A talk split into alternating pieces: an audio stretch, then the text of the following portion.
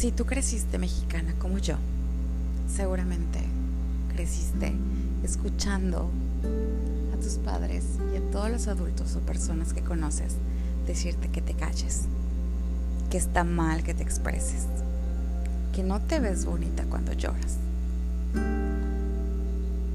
que es mejor que te quedes callada porque calladita te ves más bonita y un sinfín de frases lapidarias.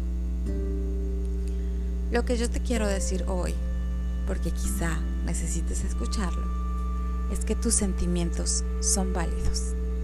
Repito, todos tus sentimientos son válidos.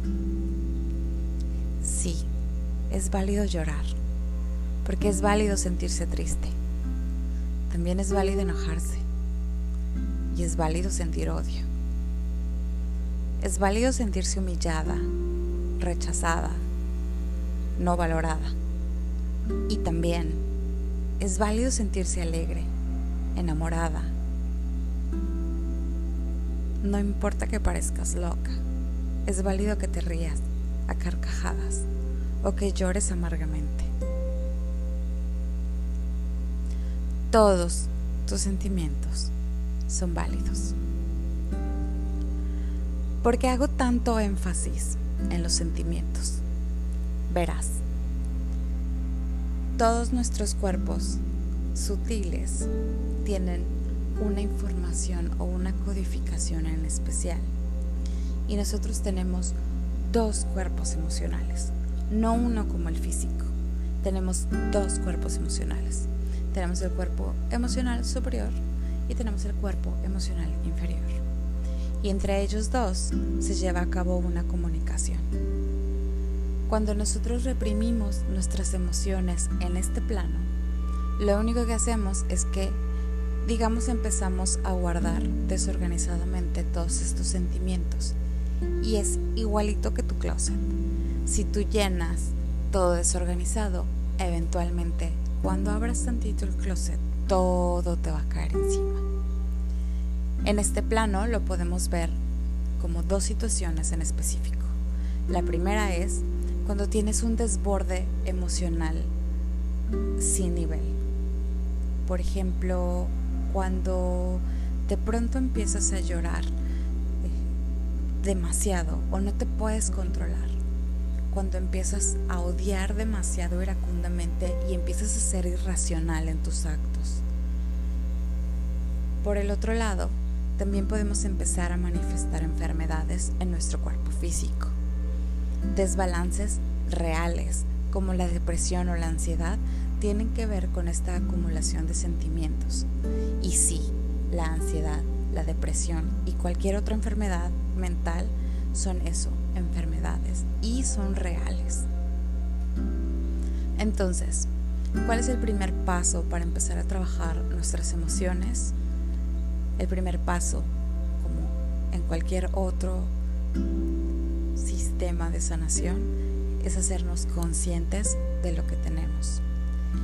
Todos los días te comparto en mis redes sociales el balance energético que tiene que ver con las emociones. ¿Por qué te comparto esto?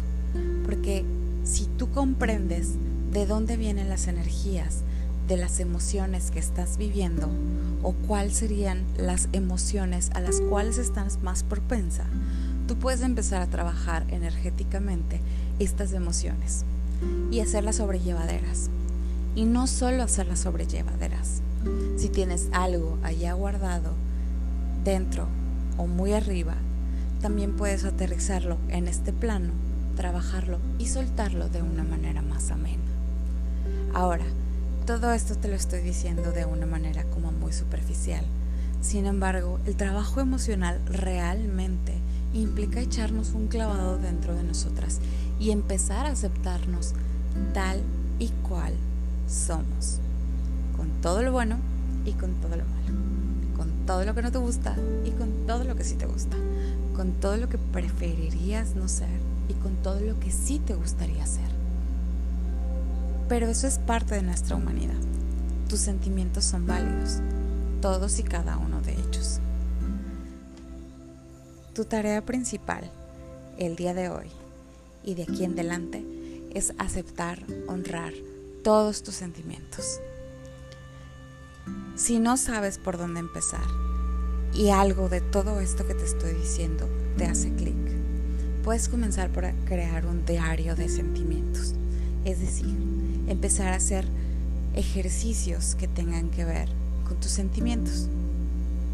Puedes empezar a escribir todos los días cómo te sentiste, incluso si no tiene nada que ver. Por ejemplo, hoy me desperté sintiéndome feliz, pero después, al mediodía, me empecé a sentir triste y no supe por qué. O supe por qué exactamente, pero me sentí de esta manera y luego sucedió esto y me sentí. Es decir, empezar a, empezar a poner a tus sentimientos en un lugar prioritario. Cuando tú empieces a identificar tus sentimientos, todos ellos, se te será más fácil sanar cualquier tipo de herida sentimental que puedas presentarte. Esto sí, te tengo que advertir que cuando empiezas a sanar tus sentimientos, le empezamos a pelar las capas a la cebolla y las capas más profundas puede que sean muy dolorosas. Esto te lo menciono también porque nosotros solemos cubrir nuestros sentimientos para también no sentirnos tan vulnerables de lo que pasa allá afuera. Cuando tenemos una coraza más dura, quiere decir que adentro tenemos una niña que fue muy, muy lastimada. Todo esto pasa dentro del inconsciente, así que es probable que ni siquiera seas consciente de cuán herida o cuán no herida fuiste cuando eras pequeña.